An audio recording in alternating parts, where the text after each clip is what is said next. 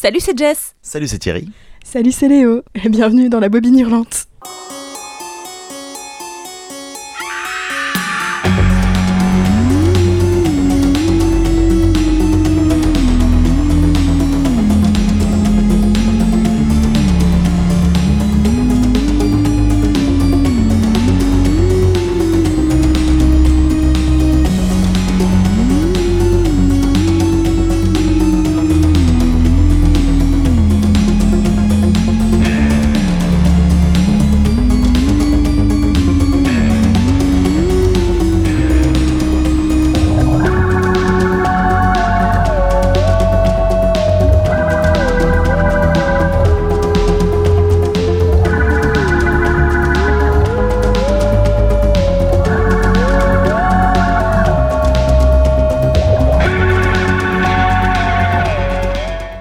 Mes amis, montez avec moi dans la DeLorean, direction les années 50. Dans cet épisode, nous allons passer au crible trois films états-uniens de la grande époque de la science-fiction, les années 50. Mais avant de nous risquer sur le bizarre, arrêtons-nous sur le contexte sociopolitique et de production de ces films. Les films de science-fiction des années 50 semblent adresser les angoisses de cette époque. La guerre froide, la menace nucléaire et le communisme venant de l'extérieur. Mais également le macartisme et sa chasse aux sorcières, anticommunistes venant de l'intérieur. Ces films cristallisent en métaphores et allégories, pas toujours très subtiles, ni forcément très bien faites, les inquiétudes d'un pays. Avant de nous plonger dans notre corpus, quelques mots sur la production de ces films de science-fiction. Ces films de science-fiction sont les héritiers des B-movies. Si l'on respecte à la lettre les B-movies, euh, techniquement, ils n'existent plus depuis les années 40, ils ne sont plus produits depuis les années 40. Mais pour en dire quelques mots, ce sont des films à tout petit budget, produits pour être projetés en seconde partie, après donc le film principal. Pour revenir sur le corpus, peut-être euh, que nous allons vous révéler les trois films en question.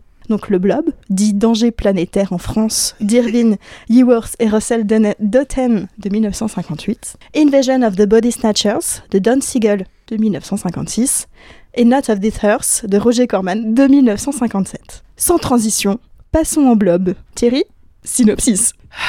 Danger planétaire, hein, quand même. Hein. Quand tu vois ce qu'il attaque, le blob, hein, tu vois bien que la planète, euh, elle est encore safe pendant quelques temps.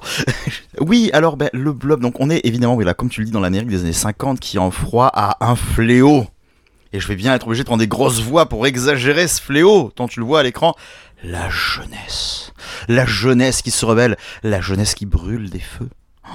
Les vilains jeunes. Et donc voilà, dans cette espèce de climat où les autorités n'arrivent plus à s'entendre avec elles, où on ne sait pas quoi faire de ces personnes, un arrivant étrange, une espèce d'éponge qui commence à grossir et qui englobe tout ce qui se passe, commence à les attaquer. Que fait-on? Va-t-on s'unir pour combattre ce nouvel ennemi commun, ce docteur Manhattan un petit peu rosé, même s'il n'y avait pas de couleur à l'époque bah, réponse dans le blob ou pas, réponse vraiment, hein. on, on le dira avec la vie derrière. Ouais, je vais, je vais rajouter un truc parce que la jeunesse, Steve McQueen, 28 ans, on en parle ou pas? Qui joue un petit bézo de 17-18 ans? Non mais des fois... Surtout qu'il fait 28 ans. Pardon. Non mais hein. clairement, il fait, il fait, il fait en plus ses 28 ans. Et, et juste pour le danger planétaire, il y a quand même une, une explication à ça, parce qu'il s'appelait bien The Blob, mais c'est juste qu'en 1977, quand il y a eu une, une ressortie en France, ils ont surfé sur le succès de Steve McQueen et de tous ces films un peu catastrophes, et c'est là qu'ils ont fait une nouvelle affiche qui te laisse pressentir qu'il se passe beaucoup de choses dans le film, et donc qu'ils ont appelé en plus euh, le film Danger planétaire. Ouh. Mais même ça, ils ont même pas pensé à faire des plans dans différents pays, genre le blob au-dessus de la tour Eiffel, le blob... je veux dire, c'est- c'est généralement c'est assez monnaie courante dans ce genre de truc. Euh, ouais, donc du coup, oui, c'est ça. Mais qu'est-ce que tu veux te donner ton avis? Le film, c'est le néant, enfin, sans exagération. Non, en fait, le, le, souci du film, c'est que il y, a un- il y a- un contexte intéressant, moi j'aime bien ce que ça essaie de dire sur, euh, sur euh, essayons de discuter avec la jeunesse, de la rattraper, de la reforger aux valeurs américaines. Bon, je suis pas forcément d'accord avec ça, mais je veux dire... au moins il y a ce propos-là, et il, est très mal amené, hein, mais il est là, et ça dit quelque chose. Mais sauf que du coup, euh, c'est vrai que si on nous le vend sous la forme de l'antagoniste, et moi je l'ai vraiment vu comme ah cool, je voir enfin le film de science-fiction, euh, le blob, tu vois. Bon, bah, le blob, tu l'oublies un peu, hein, c'est vrai que tu, le vois de temps en temps, il fait pas grand-chose, il, il bouffe un bus, quoi. Et- Il y a même pas de genre dedans. Voilà. Alors, bon, c'est pour ça que je disais danger planétaire. euh, il- Voilà, dans quelques années peut-être, mais bon, Alors non, il a bouffé un chien. Euh, pardon, il a bouffé un chien. c'est un figurant. je veux dire, le chien n'a même pas de dialogue. voilà. Mais je veux dire, enfin, à la vitesse où va ce blob, le réchauffement climatique aura largement indiqué tout le monde avant. C'est ce que la fin semble dire d'ailleurs. oui, mais voilà, en fait, c'est le problème, c'est- un petit peu ça, c'est que euh, il te dissémine par-ci par-là euh, des grosses thématiques en mode, t'as vu, yes ça. D'accord, c'est bien, tu l'as dit. On est très très très fier de toi. Tu peux développer. Ah bah non, je l'ai dit. Et enfin voilà. Mais après, alors le film se regarde pas sans déplaisir. Je me suis beaucoup ennuyé hein, devant. Jess, je crois que c'était ton cas aussi, qu'on a, on s'était vite fait le, mot qu'on s'était dit euh, après visionnage. Euh, je me suis beaucoup ennuyé, tout en ayant envie de me marrer devant Steve McQueen qui joue, qui joue à l'ado, euh, avoir l'impression de voir un, proto, enfin non, un pré-American Graffiti qui essaye de, te faire croire qu'il arrive à comprendre la jeunesse, mais ne filmant pas des jeunes, bah, eux jouent des adultes avec des gueules d'ados.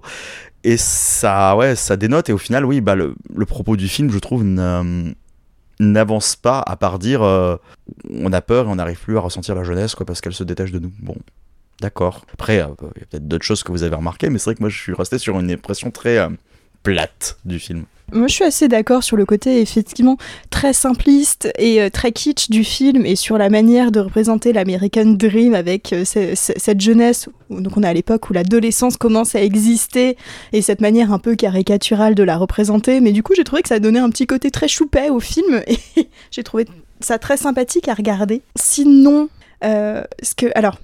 Si, petit point sur la manière de, euh, dont a été faite le blob, parce que outre le fait que ce soit un film très gentil, il y a quand même une tentative d'effets spéciaux pas trop dégueulasse et euh, le blob reste relativement crédible et je trouvais ça plutôt pas mal. Donc ça a été fait en matte painting ou, peinture sur verre, peinture sur cache. Donc dans l'idée c'est qu'ils ils prennent une, plaque en verre euh, transparente, ils dessinent le, blob dessus et du coup euh, ça fait comme s'il y avait un petit peu d'animation dans le film en live action. Si, si j'ai tout bien compris. Je suis pas spécialiste. Quoi? Oh, Il craque, il craque. la mousse à genre, c'est juste une feuille à 4 qu'on passe devant le. Il y a quand même du travail là au moins. Là, non, franchement, pour 1957, c'est quand même pas dégueulasse. c'est- Et c'est tout à fait, euh, vu le budget, euh, tout à fait honorable comme travail.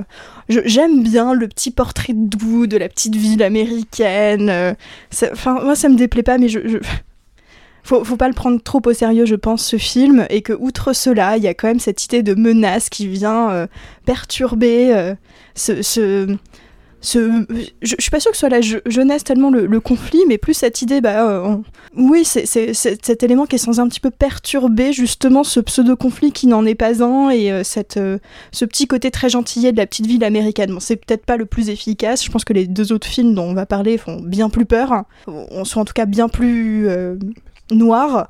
Mais euh, c'est gentillet, c'est pour ça que je voulais commencer l'épisode par celui-ci, parce que je, je trouve fort agréable. Eh ben écoute, euh, moi rien que dans le choix du réalisateur, je me dis qu'en fait c'est vraiment une manière un peu de de- d'essayer de, de, de contenir la jeunesse, mais avec un message qui peut-être leur parlait plus, parce que ce réalisateur a quand même fait plus de 400 films éducatifs et religieux, donc euh, donc c'est pas rien, et je me dis que je comprends un petit peu aussi euh, ce qui a voulu être fait. Euh, je reviens sur les sur le, le petit budget du film, hein, euh, ne serait-ce que Steve McQueen qui a eu un cachet de 3000 dollars, mais ce petit malin, il a demandé 10% après des retombées qu'il pouvait y avoir.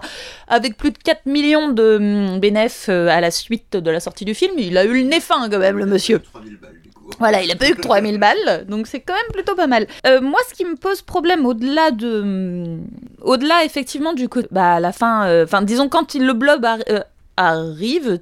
Ah oui, c'est vrai. Genre, c'est vrai que ça parle de ça. Parce qu'en fait, j'ai pas tant l'impression que euh, c'est là, histoire de, de, prétexte par rapport à, à toute une autre histoire qui est un peu molle. Moi, ce qui me pose un vrai problème, c'est que c'est tourné en studio, en intérieur, en fond noir complet, et ça se voit. Et du coup, ça rend l'image, parce que le film a quand même eu la chance d'être tourné vraiment en couleur, en revanche, ça rend vraiment le... le... C'est ça, moi, pour moi, qui donne en fait le creux du film. C'est pas tant ce qui est écrit, ce qui est montré, ce qui est monté, tout ça, c'est qu'il y a un vrai souci, en fait, de...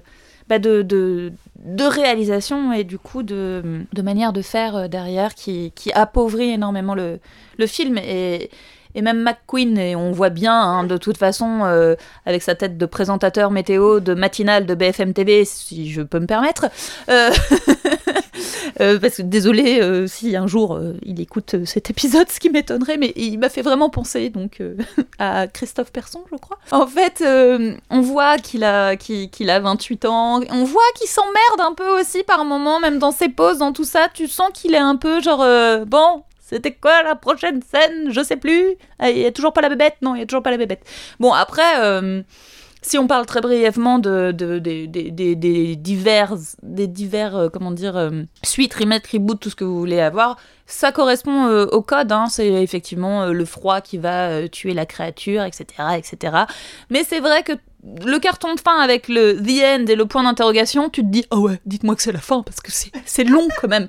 Je, Julien était là quand, euh, quand il a voulu le voir, puisqu'on avait vu effectivement euh, l'autre euh, film The Blob de 88 de Chuck Russell pour un autre, un autre podcast il y a quoi, il y a un an à peu près, quelque chose comme ça. Et on s'était éclaté à voir ce film. Et du coup, moi, j'avais jamais vu l'original, donc j'avais trop envie de le voir. Et Juju, pareil, il me fait Ouais, trop bien, vas-y, on regarde. Et il était là, mais putain, il se passe un truc et tout. Je dis Oh, ça va, on contextualise, mais c'est pas la même époque, mais machin. Et bon, bah, force est d'admettre qu'au bout d'un moment, euh, on- on- disons que si ça, c'est le titre et qu'en plus, c'est un peu teasé, tu restes un petit peu sur ta fin. Sinon, effectivement, tu restes sur un film qui est gentillé, qui est choupiné, et tu passes pas un mauvais moment. Mais tu t'attends à tellement plus. Quand tu vois son remake, en fait, en premier, bah du coup, tu t'attends vraiment à, à ce qui est plus, quoi. Avec peut-être des effets de l'époque, tout ça et tout, qui sont pour le coup euh, plutôt crédibles, effectivement. Mais tu t'attends... euh, Moi, je reste sur ma fin, en fait, c'est plutôt ça. Et puis, bah, en fait, j'ai l'impression que surtout qu'il est handicapé entre guillemets par son aura, en fait. C'est-à-dire qu'il a, euh, il a une réputation de film excessivement culte parce que le, son nom a traversé les âges, alors qu'il il avait sûrement pas cette prétention dans sa volonté d'exister, en fait. Et donc, forcément, il est victime du, bah, le truc a un énorme nom, donc quand tu le vois, tu t'attends à un monument de SF de ces années-là.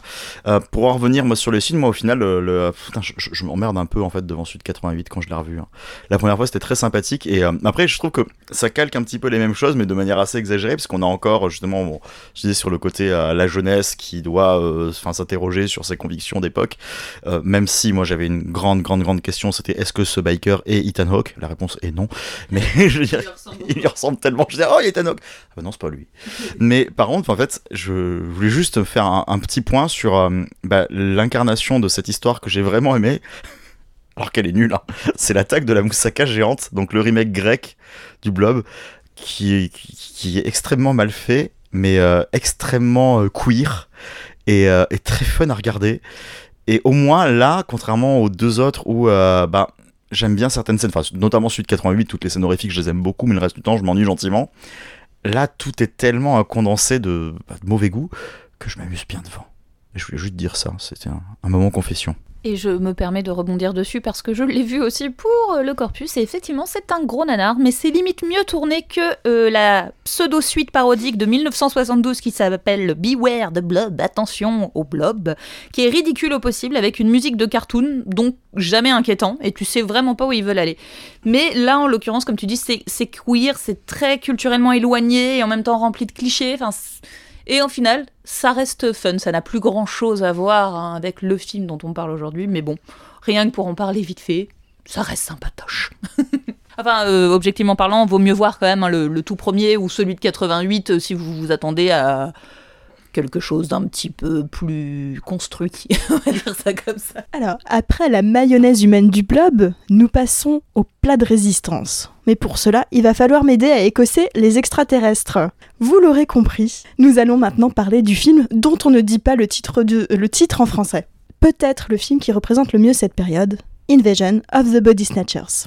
Mais avant de nous lancer dans le vif du sujet, une petite anecdote sur les conditions de projection du film. Plusieurs des cinémas projetant le film avaient installé dans leur hall des cosses géantes de pod pour mettre le spectateur dans l'ambiance.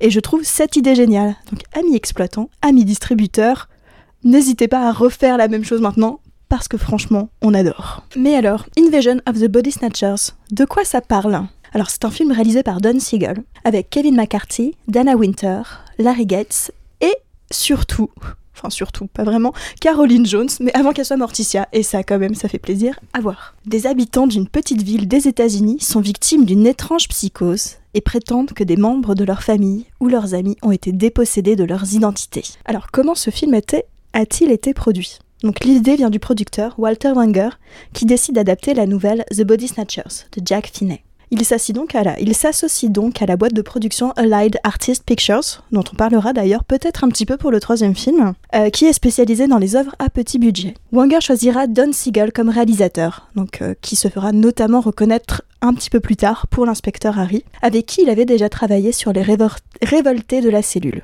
Et comme scénariste, Daniel Manwaring, avec qui il avait travaillé sur Ça commence à Veracruz. Il est parfois dit que Sam Peckinpah, alors assistant de Don Siegel, aurait peut-être travaillé au scénario du film. Mais alors ça c'est vraiment une anecdote, on ne sait pas, enfin c'est prouvé nulle part. Le tournage a duré 23 jours sur les petites infos en plus sur ce à quoi le film aurait pu ressembler en termes de projet. Il y a quelques anecdotes que j'ai trouvées plutôt sympathiques. Vous me direz si, euh, ce que vous en pensez si vous les avez trouvées également. Donc à l'origine, il devait y avoir un prologue et c'est Orson Welles qui devait le lire, histoire de faire un hommage à sa, à sa, sa fiction radiophonique, donc de la reprise de la guerre des mondes de 1938. Le premier montage prévu par le réalisateur et le producteur devait être bien plus noir. Le film alors ne devait pas avoir le prologue et l'épilogue qu'on connaît actuellement qui essayent de rationaliser et de montrer que les institutions euh, étaient en accord avec le personnage principal de Miles. Et à la place, on devait se terminer sur la, la scène où on voit Miles en train de courir sur l'autoroute et qui cherche absolument à prévenir les gens autour de lui et que personne n'écoute. Sauf que finalement, Light Artist a décidé qu'il préférait quelque chose d'un petit peu plus conventionnel et en tout cas moins, moins noir et moins euh, anti, anti euh, on va dire. Il y avait également un petit peu plus d'humour noir, mais je trouve que c'est un petit peu resté. Et petite info assez rigolote, je trouve, c'est qu'à la base, le film devait s'appeler Sleep No More. Et je pense que le film aurait dû s'appeler Sleep No More, comme ça on n'aurait pas eu cette traduction atroce française. Voilà. Est-ce que euh, vous voulez donner votre avis sur le film? Moi, j'étais beaucoup plus euh, familière euh, des divers bah, remakes, hein, clairement. Donc, mais j'étais très contente de voir enfin le film original, qui, par contre, n'est pas très facile à trouver. Or, on a de la chance, en septembre ou octobre, il ressort en Blu-ray. Donc ça, ça va être plutôt sympa parce que je compte bien me le procurer. J'ai beaucoup, beaucoup aimé le film. Euh, et pour le coup, je le trouve bien mieux adapté de la nouvelle de Finet également. Par rapport à toutes les autres versions, c'est quand même celle que je trouve la plus, euh, la plus authentique, la plus viscérale et certainement la plus inquiétante. Alors peut-être qu'elle va avec le contexte effectivement historique aussi, comme tu disais, euh, tu nous expliquais tout à l'heure par rapport aux États-Unis et à tout ce qui traversait à cette époque-là. Mais j'ai vraiment vraiment, comment dire, eu l'impression de vivre aussi un peu dans cette petite ville et d'être face à toutes ces choses-là. Ce qui est assez rigolo pour les anecdotes, c'est que les, les, remakes reprennent tous un petit bout, euh, chacun, entre guillemets, de, euh, de ces sensations, de tout ça, mais sans jamais arriver en fait à égaler le film. Il y a des idées, hein, je dis pas le contraire, mais on n'arrive pas du tout à, à s'approcher en fait de ce, de ce film-là. Enfin, moi, je me suis sentie vraiment angoissée, pourchassée, cette inquiétude de, vouloir absolument que ça ne, ça ne s'éloigne pas. Enfin, je, vraiment vraiment euh, trouvé ça très très très intéressant, très bien tourné, très bien joué. J'ai passé un super bon moment et en plus trouve que c'est une belle démonstration aussi. Pardon. On peut faire de la science-fiction sans forcément avoir un budget et des effets de dingue et rester dans quelque chose d'excessivement concret parce qu'on est dans quelque chose de très psychologique, de très tourmenté, de très écrit. C'est là où on revient vraiment vers le livre. Si vous avez l'occasion, voyez-le. Vraiment, voyez ce film. C'est sympa hein, de voir euh, la version d'Abel Ferrara, de voir euh, bon, le remake de 2007. C'est un film malade, donc c'est un petit peu difficile. De voir la version de 73, qui est très sympa aussi avec Donald Sutherland, mais vous n'arriverez pas à ce film-là. Clairement, euh, là, je pense vraiment que, que ce film est habité et ce malgré ce que les studios ont effectivement imposé, ont, ont, imposé à Don Siegel, qui fait que lui n'est pas fan du coup de, cette, de ce prélude et de cette conclusion. Mais bon, euh, sincèrement, euh, chapeau quoi. Ben, je te rejoins beaucoup, sans, sans te rejoindre sur tous les points, notamment sur les autres versions que je trouve assez excellentes hors le, celui de 2007, à leur façon en fait. Euh, et justement, moi j'aime bien le fait qu'ils ont qu'ils aient pas tenté non plus d'atteindre cette espèce de névrose là pour euh, chez Ferrara toucher à quelque chose de beaucoup plus graphique et plus organique. Chez justement euh, Kaufman de, de jouer sur sur la terreur de l'enfermement. Et mais celui-là, voilà, je le trouve quand même extrêmement brillant. Tout à l'heure, justement, quand je disais par rapport au Blob que ça a malheureusement souffert d'une espèce d'aura de film excessivement culte et quand on le regarde, c'est pas un si grand monument que ça. Celui-là, je trouve que c'est le contraire. Pour moi, je trouve que ce film est un énorme monument de science-fiction et qui n'a pas spécialement vieilli parce que bah, justement le fait de ne pas avoir de, de volonté visuelle de montrer énormément voilà ces envahisseurs font que enfin fait que euh, on, ne se base que sur ce que l'on voit et ce que l'on voit reste assez restreint puisque tout est basé sur ce que les personnages n'arrivent pas à déceler. Et, euh, et la portée de l'indicible dans le film est très très très très forte. effectivement, comme tu le dis, ça se, euh, ça se sur l'écriture, ça se centre sur le cauchemar, ça se centre sur la tourmente, sur le fait d'être cru, de ne pas être cru, de, euh, voilà, de, de jouer là-dessus du je suis une personne qui ait conscience de quelque chose, est-ce qu'on va réussir à accepter ça jusqu'à ce que je me mette moi-même à douter de ce que je suis en train d'avancer? Et je trouve que le film est brillant là-dessus. Moi, je suis très tendu quand je le regarde, et je suis content de me dire qu'un film, voilà, qui euh, bah, à 70 ans, hein, quand même, euh, parvienne encore à me tendre, à me, à me faire ressentir autant de choses aussi fortes c'est voilà, je trouve que c'est un gros tour de force hein, dans le très bon sens du terme. Par contre, j'ai en aucun cas dit qu'il fallait pas voir les autres films. Hein. Je, le, je, le juge juste plus, euh, comment dire, euh, qualitatif par rapport à, l'œuvre dans laquelle il est tiré, en fait, duquel, de, de laquelle il est tiré. C'est juste ça. Voilà. Et eh ben moi, je vous rejoins tout le, enfin, tous les deux, parce que je trouve le, le, film brillant. Il y a vraiment une, une, gestion de la, de, la, de la tension, de la noirceur et de, de, de l'inquiétude en plus, ce qui est brillant, c'est qu'on on est presque finalement dans, quelque chose de fantastique où on ne sait pas si les euh, protagonistes sont réellement fous ou si euh, il y a vraiment des, extraterrestres. Il y a quelque chose de, en tout cas jusqu'à une certaine partie du film, bien sûr. C'est euh, filmé de manière quasi, enfin très simplement quasi documentaire. Il y a vraiment une, économie d'effets qui, qui rendent les choses euh, fascinante. Euh, je trouve, du coup, on parlait un petit peu de la représentation de la, de la petite vie américaine dans The Blob, qui est donc très kitsch et très mignonne dans The Blob, mais qui, là, arrive à avoir quelque chose de très vrai, parce qu'on croit à la relation entre ce, ce, docteur et, son, ancienne, euh, son ancienne amoureuse, enfin, on comprend. Ouais, il y a quelque chose, du coup, qui, qui, qui n'est pas du tout fantasmé dans cette normalité et qui fait qu'on a, on a vraiment des points d'ancrage avec ces personnages. C'est très simplement écrit, mais du coup c'est brillamment écrit euh, par sa simplicité. C'est vraiment euh, un film à voir absolument. Un micro truc, c'est qu'au niveau des interprétations, donc comme je le disais au début de l'épisode, il y avait tout le, l'aspect sociopolitique, donc que ce soit euh, des menaces extérieures, des menaces intérieures, le réalisateur lui a dit, mais c'est normal qu'un réalisateur dise ça et qu'il se, se positionne pas tellement, dit que c'était euh, ni l'un ni l'autre, mais que lui c'était plus son envie de refuser une société apathique et passive, ce qui fonctionne très bien aussi. Le parallèle effectivement avec euh, la menace communiste qui, selon les Américains, est juste une volonté de, de conformer tout le monde sur le même, sur le même créneau, et aussi une interprétation tout à fait viable, hein, voilà. Après les extraterrestres visqueux, les extraterrestres petits pois, penchons-nous sur les extraterrestres vampiriques avec le Not of This Earth de Roger Corman. Not of This Earth, qu'est-ce que c'est? Alors, euh, nous suivons un agent de la planète Davana qui est sous la fausse identité de Johnson, a pour mission de trouver du sang humain pour sauver sa race menacée par les conséquences d'une guerre nucléaire. Quand même préciser que sur Davana, ils ont visiblement qu'un seul groupe sanguin hein, qui s'attendait pas à se heurter à ça aussi. enfin, euh, alors, moi personnellement, alors je pense que vous, enfin, même qu'on connaisse très très bien ou pas sa filmographie, j'imagine qu'on a, y a toujours une espèce de fascination autour de Corman, ce monsieur qui, réussit à faire tant avec si peu. Et la première chose que l'on remarque, comme dans tous ses films, parce que moi c'est surtout là-dessus, en tout cas quand je découvre pour la première fois l'un de ses films, euh, la première question que je me viens, c'est qu'est-ce qu'il va mettre en scène et comment est-ce qu'il va le faire? Et euh, je trouve que là-dessus, c'est toujours euh, c'est un cinéma de petits malins mais, de sacrés petits malins jusque dans les effets enfin l'exemple que je prends à la con je pense à Dixon avec ce merveilleux vendeur d'aspirateurs hein. Dick Miller, toujours dans The cœur, où euh, bah, quand il va assiller cette personne et donc euh, bah, la tuer, hein, c'est un, plan sur cet extraterrestre, un plan sur le gars, on fait un plan par là-bas, on revient, hop, ça y est, c'est de la gelée. mais c'est plein de trucs comme ça où tu te dis, euh, il va pas jouer sur le hors il va rien te montrer, mais en réalité, t'as quand même l'impression d'avoir tout vu. Tellement son montage est malin et la façon dont il place sa caméra fait que tu, tu te fantasmes et tu t'imagines des moments visuels qui n'existent pas dans le film. et je trouve qu'il est super fort pour ça. Il y a tout pour tomber dans le nanar, mais puissance 10 000. Preuve, le vampire de l'espace en est un. Euh, son remake, donc du coup produit par Corman également.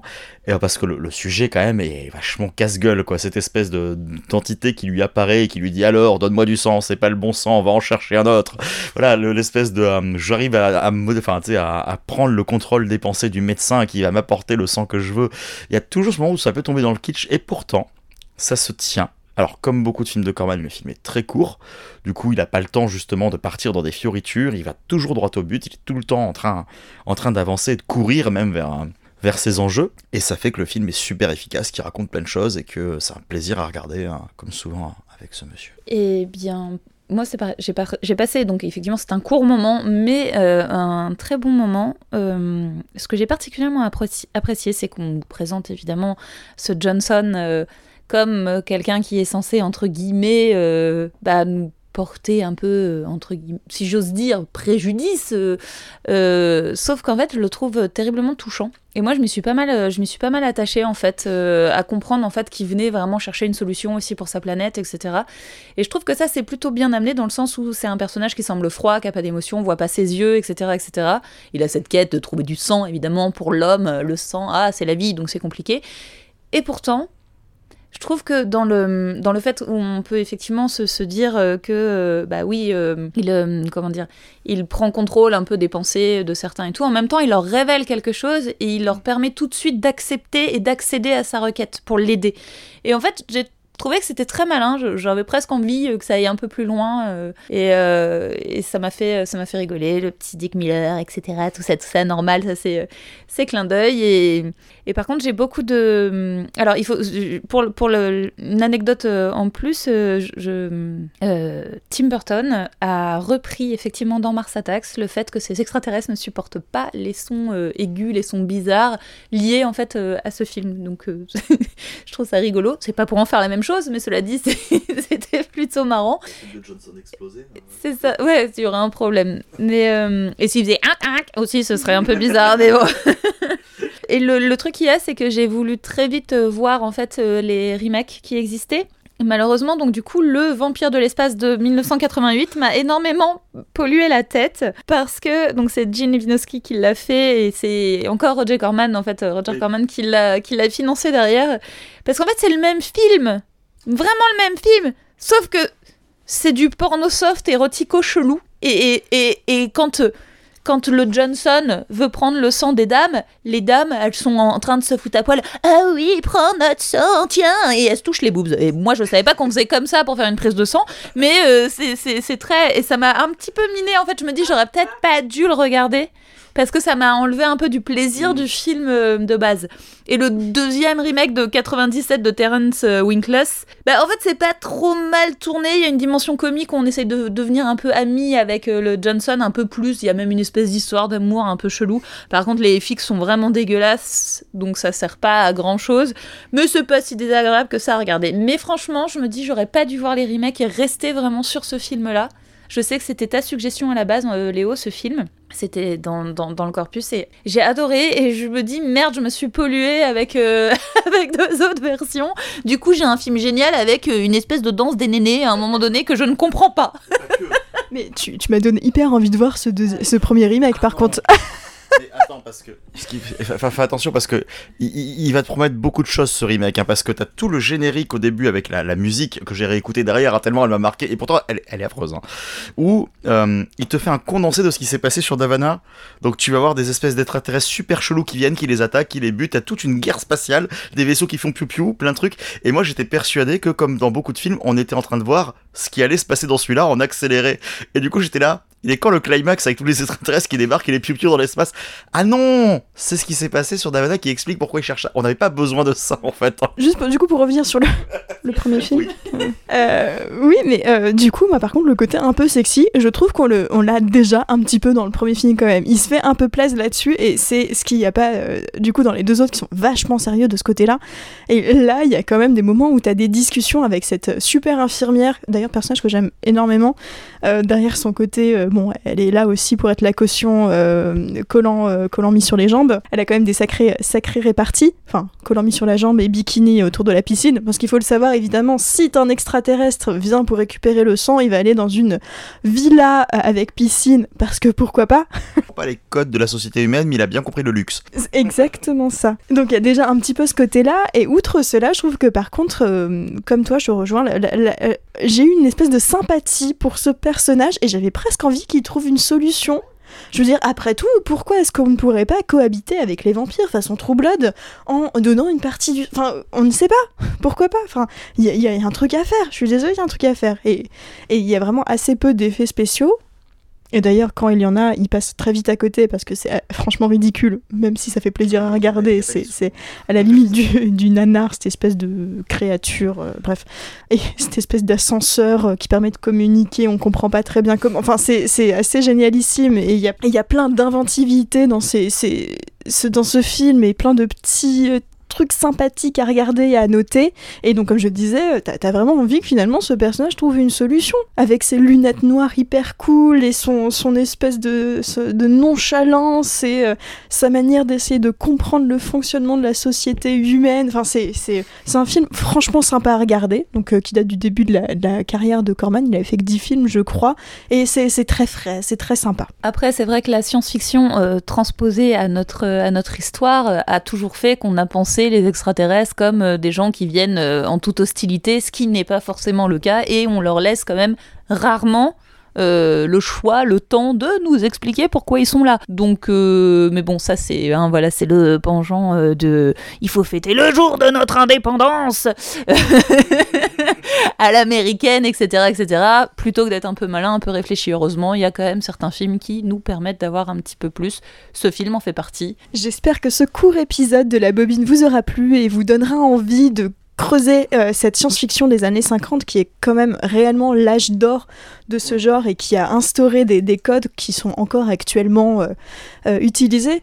Par ailleurs, le fait qu'il y ait autant de remakes de ces films, ça le prouve bien quelque part. Je vais donc tendre le micro à Jess. Quelle est donc ta recommandation du mois? Et bien pour ce mois-ci, ce sera un film d'une réalisatrice qui s'appelle Rama Mosley, qui est sorti en 2013, un film qui s'appelle The Brass Teapot, qui est un petit film un peu fantastique que j'ai beaucoup aimé, avec Juno Temple et Michael Angarano, pardon. C'est un couple qui n'a pas forcément de grands moyens, qui galère un peu dans la vie, et qui un jour, elle va trouver, euh, du coup Juno Temple va trouver dans une euh, brocante une théière qu'elle ramène chez elle, et en fait, à chaque fois qu'ils ont besoin, dans la théière, il y a de l'argent qui apparaît. Donc c'est un petit pitch un petit peu comme ça, un peu magique, un peu fantastique.